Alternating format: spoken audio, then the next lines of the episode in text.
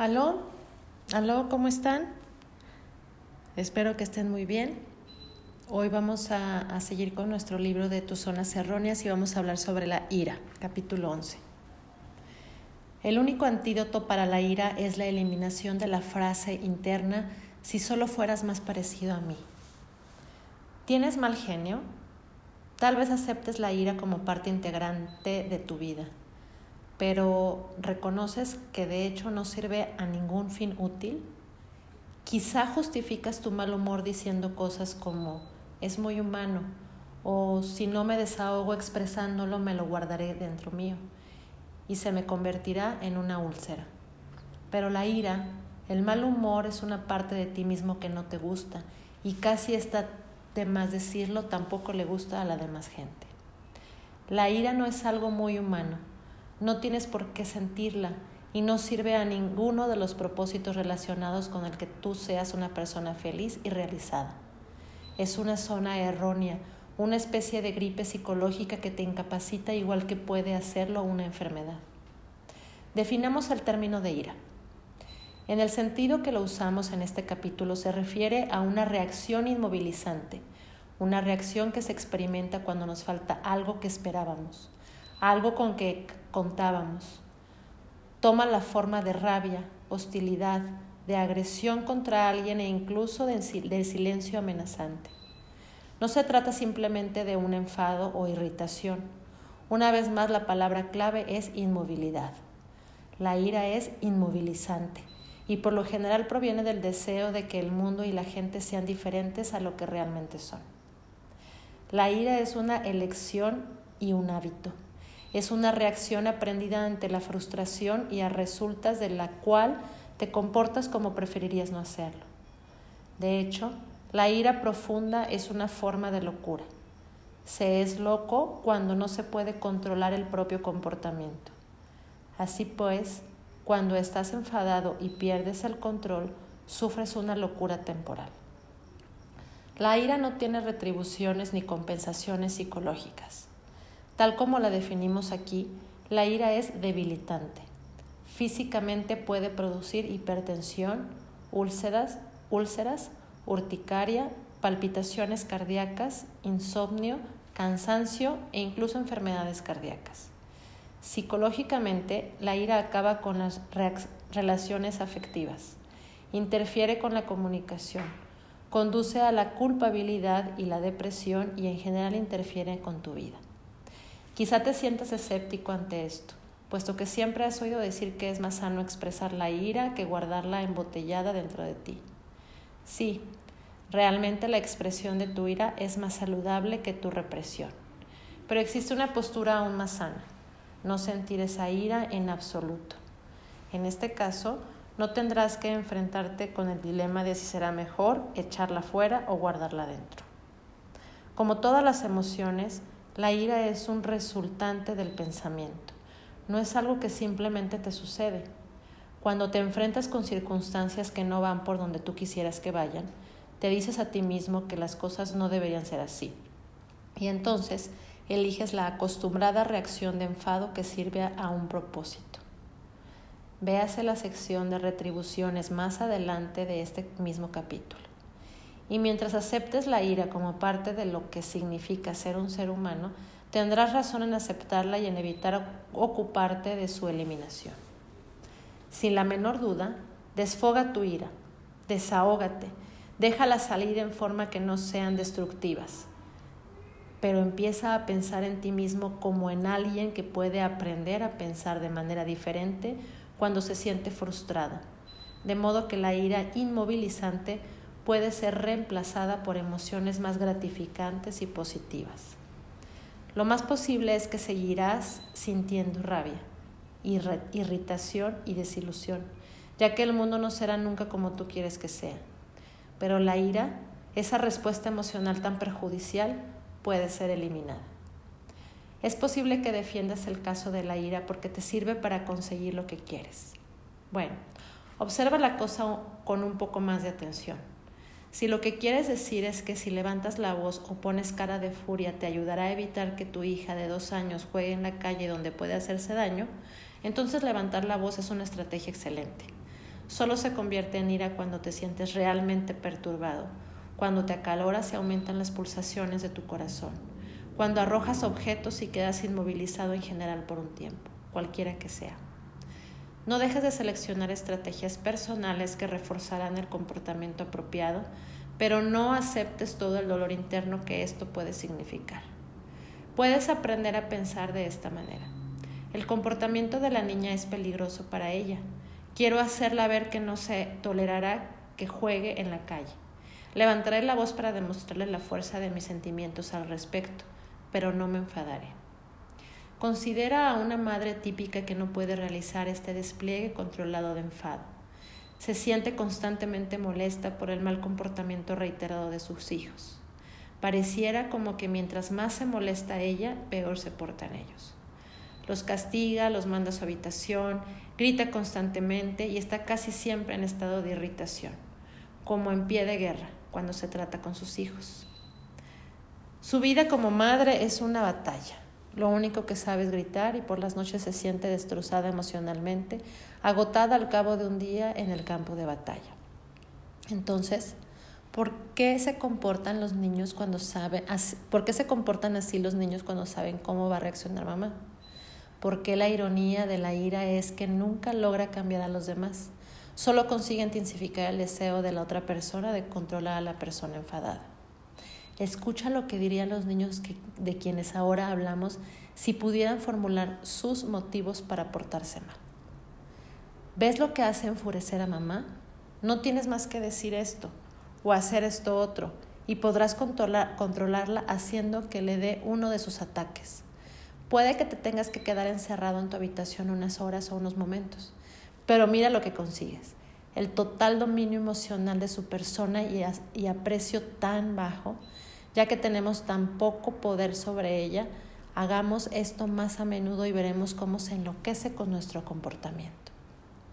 La ira, cuando se usa en cualquier tipo de relación, impulsa a la otra persona a que siga actuando como lo ha hecho hasta ahora. Si bien el provocador aparenta estar asustado, por otro lado sabe muy bien que puede enfadar a la otra persona cuando quiera y de esa manera ejercer sobre ella el mismo tipo de autoridad negativa que cree tener el iracundo. Cada vez que eliges enfadarte debido al comportamiento de otra persona, la estás privando de su derecho a hacer lo que ella escoja. Dentro de tu cabeza está la frase neurótica, ¿por qué no eres más parecido a mí? Entonces te querría y me gustaría en vez de enfadarme.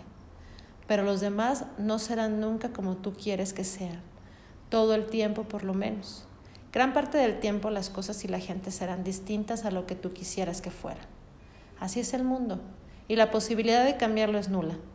De modo que cada vez que optas por la rabia cuando te enfrentas con alguien o con algo que no te gusta, optas a la vez por dejarte herir o inmovilizarte de alguna manera por culpa de la realidad. Ahora bien, eso es una tontería. Molestarte por cosas que no van a cambiar nunca. En vez de escoger la ira, puedes empezar a pensar en los demás como en seres que tienen derecho a ser diferentes a lo que tú quisieras que fueran. Puede que no te guste que así sea, pero no tienes por qué enfadarte por ello. La ira solo los alentará a seguir siendo como son y te provocará todas las tensiones físicas y las torturas mentales que describimos antes. La elección está en tus manos realmente. La ira o un nuevo enfoque que te ayude a eliminar la necesidad de la ira. Quizá te ves a ti mismo en el campo contrario, esto es, alguien que siente mucha rabia pero que nunca ha tenido el valor de expresarla.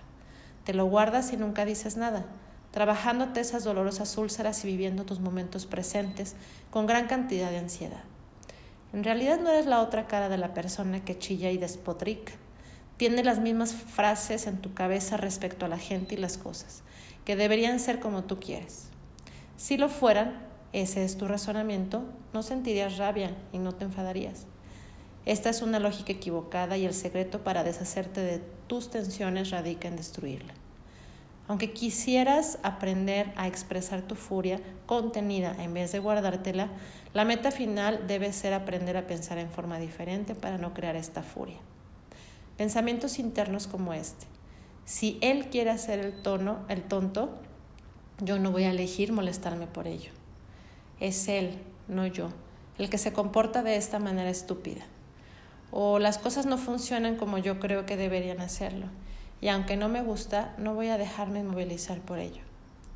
Aprender a expresar tu ira con valentía por medio de nuevas formas de comportamiento como las que hemos tratado en este libro será un buen primer paso.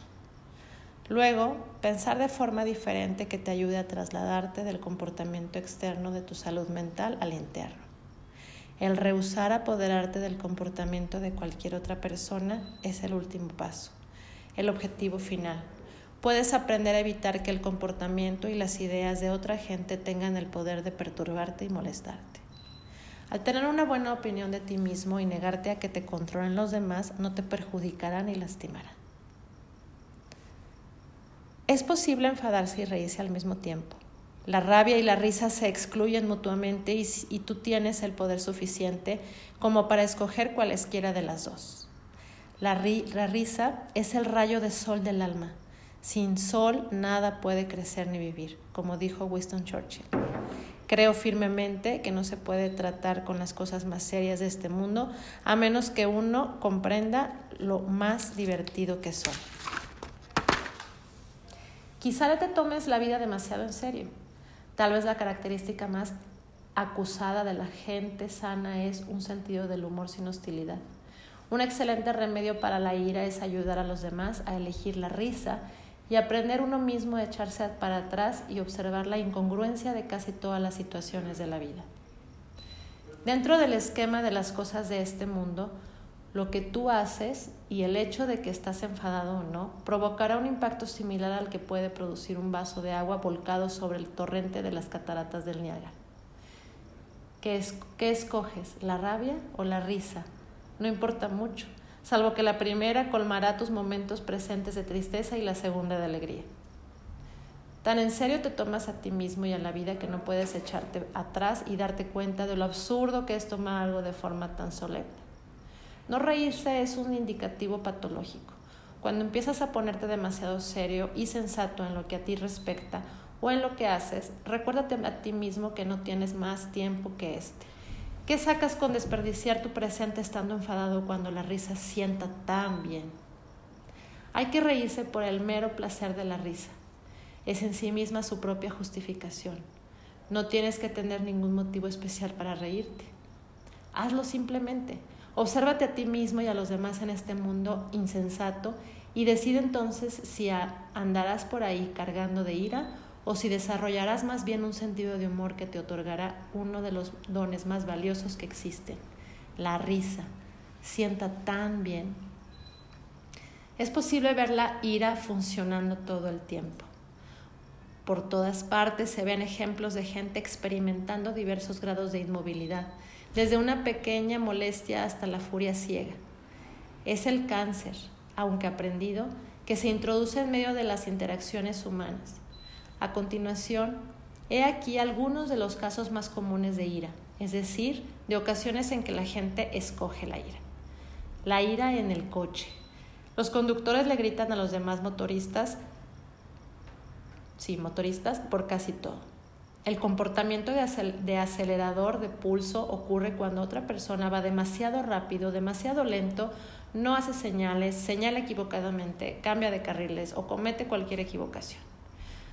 Como conductor puedes llegar a experimentar gran cantidad de rabia e inmovilidad emocional por las cosas que te dices a ti mismo de la manera como los demás deberían conducir.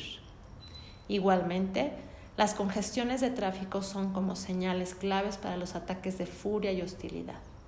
Los conductores le chillan a los pasajeros y se expresan con palabrotas respecto a las causas del atasco.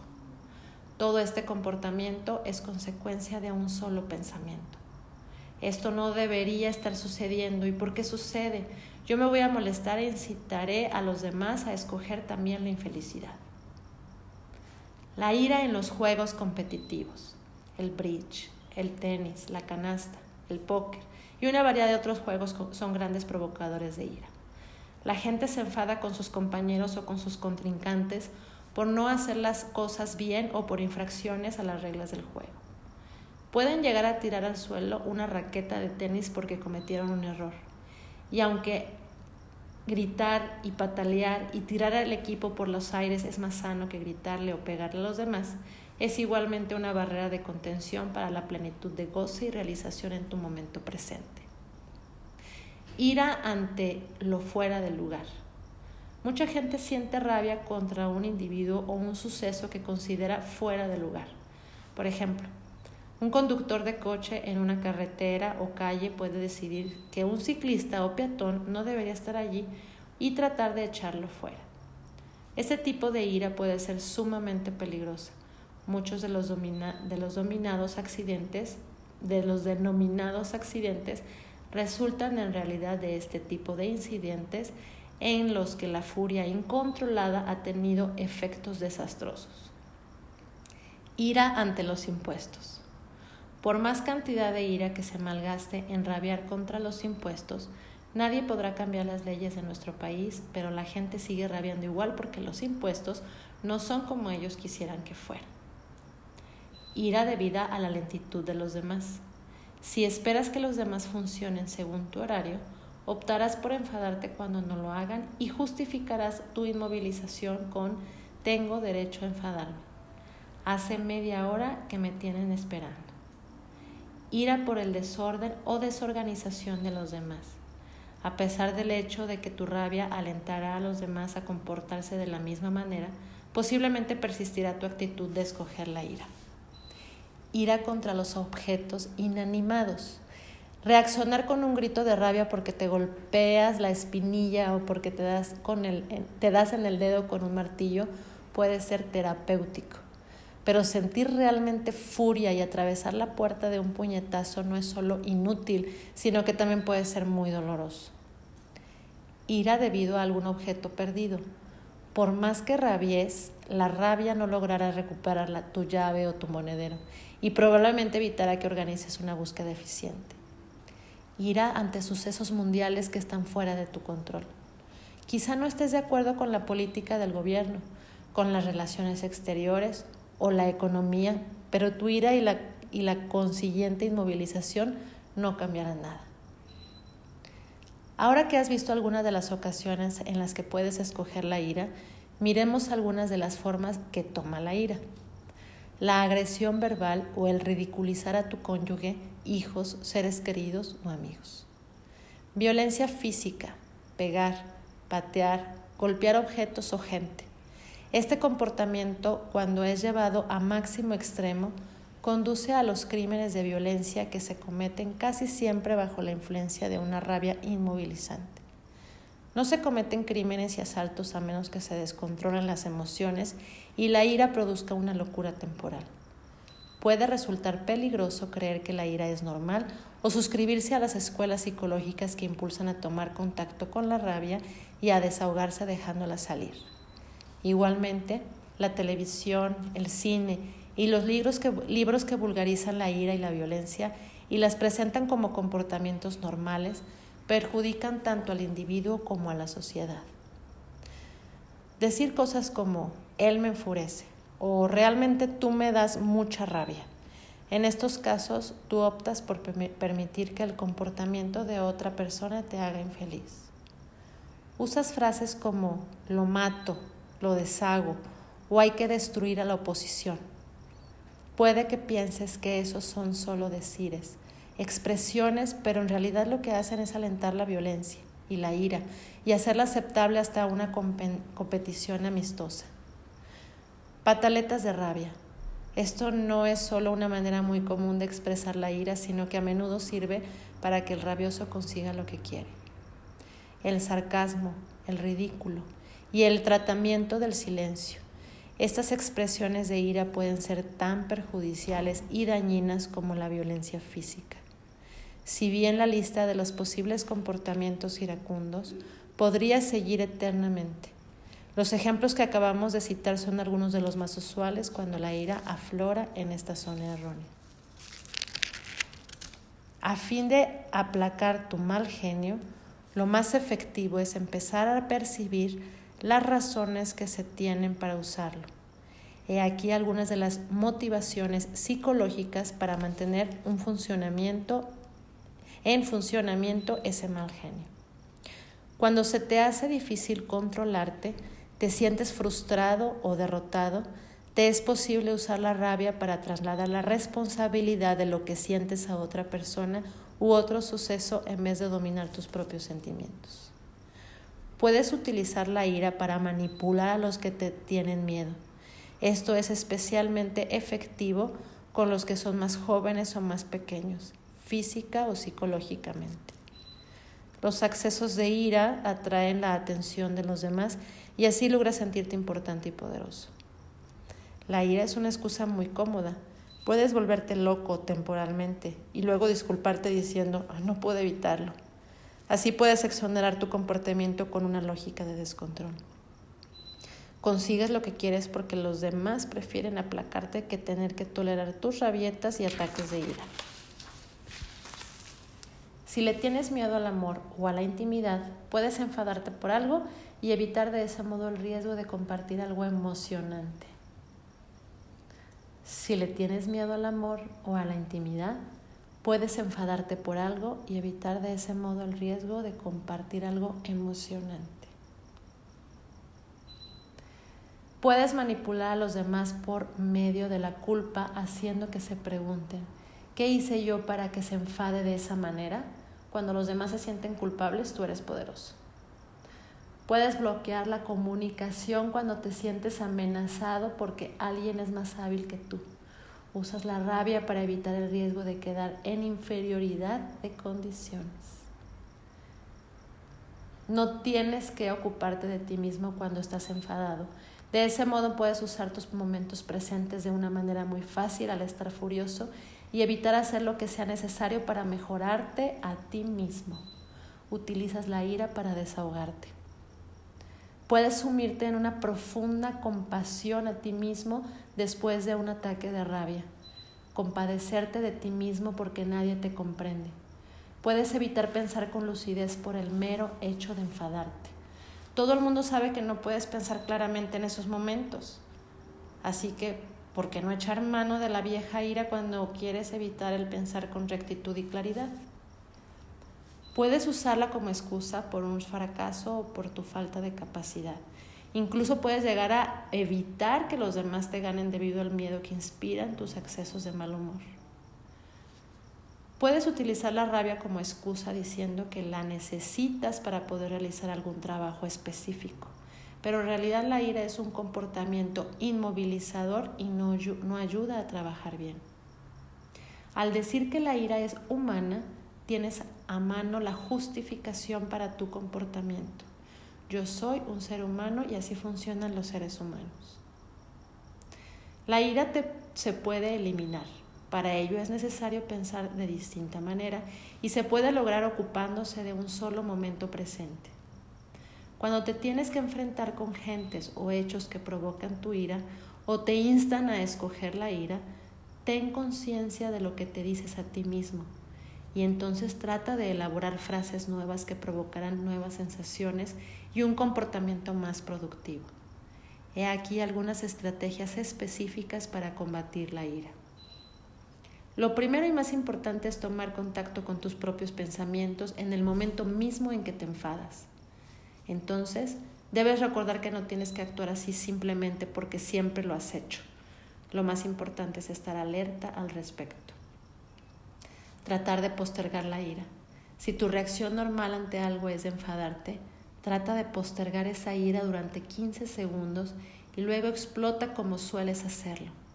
La próxima vez trata de postergarla 30 segundos y sigue alargando los intervalos.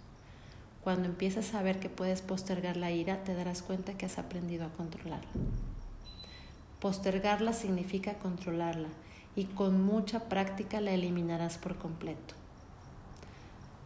Cuando tratas de utilizar la ira en forma constructiva para enseñarle algo a un niño, prueba de hacerlo como si estuvieses enfadado.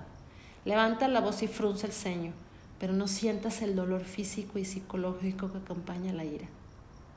No trates de engañarte a ti mismo diciéndote que disfrutas de algo que en realidad te es desagradable.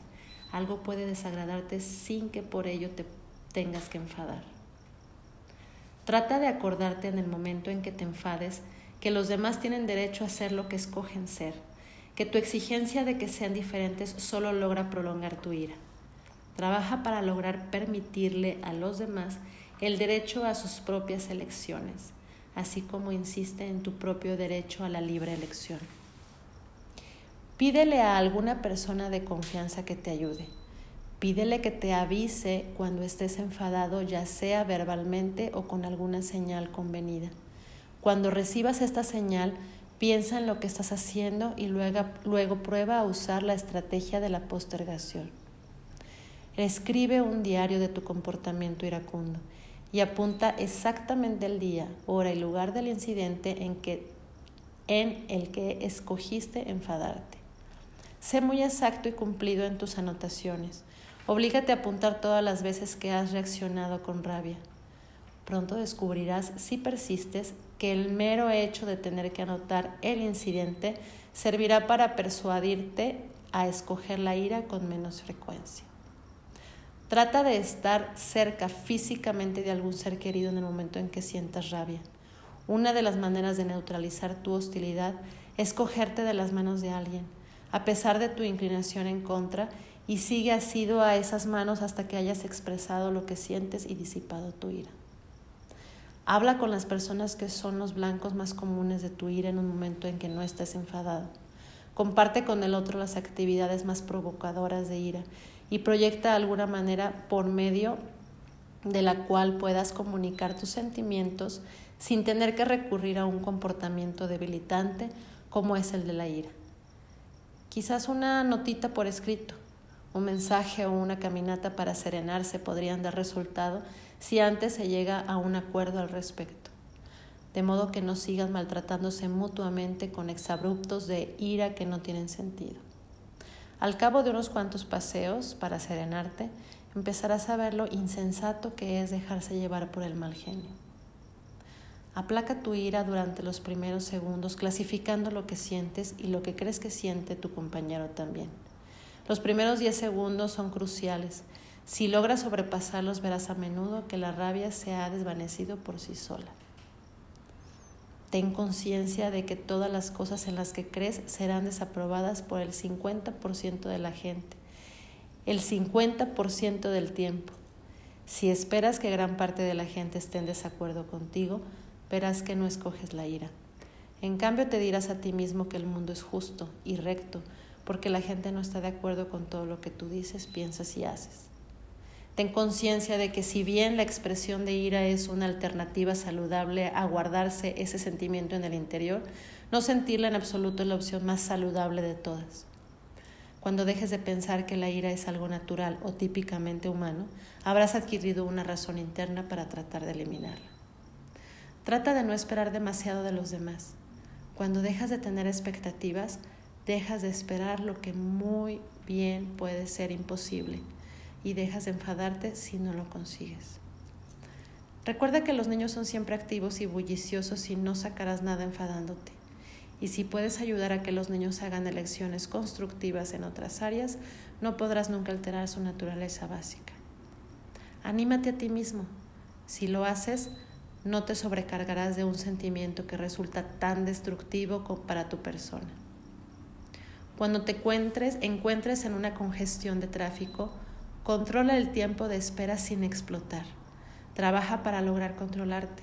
En vez de gritarle a un pasajero, hazle una pregunta civilizada. Usa el tiempo creativamente escribiendo una carta, una canción, o para descubrir formas de evadirte de la congestión del tráfico. O trata de revivir la experiencia sexual más estimulante de tu vida. O mejor aún, proyecta mejorarla. En vez de sentirte esclavizado por todas las circunstancias frustrantes, Usa esas mismas situaciones como un estímulo para cambiarlas. De ese modo, no tendrás tiempo para enfadarte en tus momentos presentes. La ira se entromete en nuestro camino. No vale para nada, no es beneficiosa para nada. Como todas las zonas erróneas, la ira es un medio que sirve para usar elementos externos a ti a fin de explicar cómo te sientes. Olvídate de los demás. Haz por tu cuenta tus propias elecciones y no permitas que éstas estén acompañadas por la ira. Muy bien, pues ya terminamos nuestro tema de la ira. como bien este saben, pues lo mejor es no tomar decisiones cuando uno está enojado, contar hasta 10 para tranquilizarse y este, pues aceptar que hay situaciones que no podemos controlar, que muchas veces sabemos que van a pasar y, a veces por costumbre o por orgullo ya estamos esperando que pasen para enojarnos. Pues ya los dejo por hoy porque la última grabación va a ser la parte final de nuestro libro. Ya vamos a terminar con el capítulo 12 y hacer algunas conclusiones sobre este libro de tus zonas erróneas. Nos vemos en el último capítulo, yo espero que mañana lo terminemos y a reflexionar sobre, sobre la ira que platicamos en esta ocasión. Gracias a todos, buenas noches.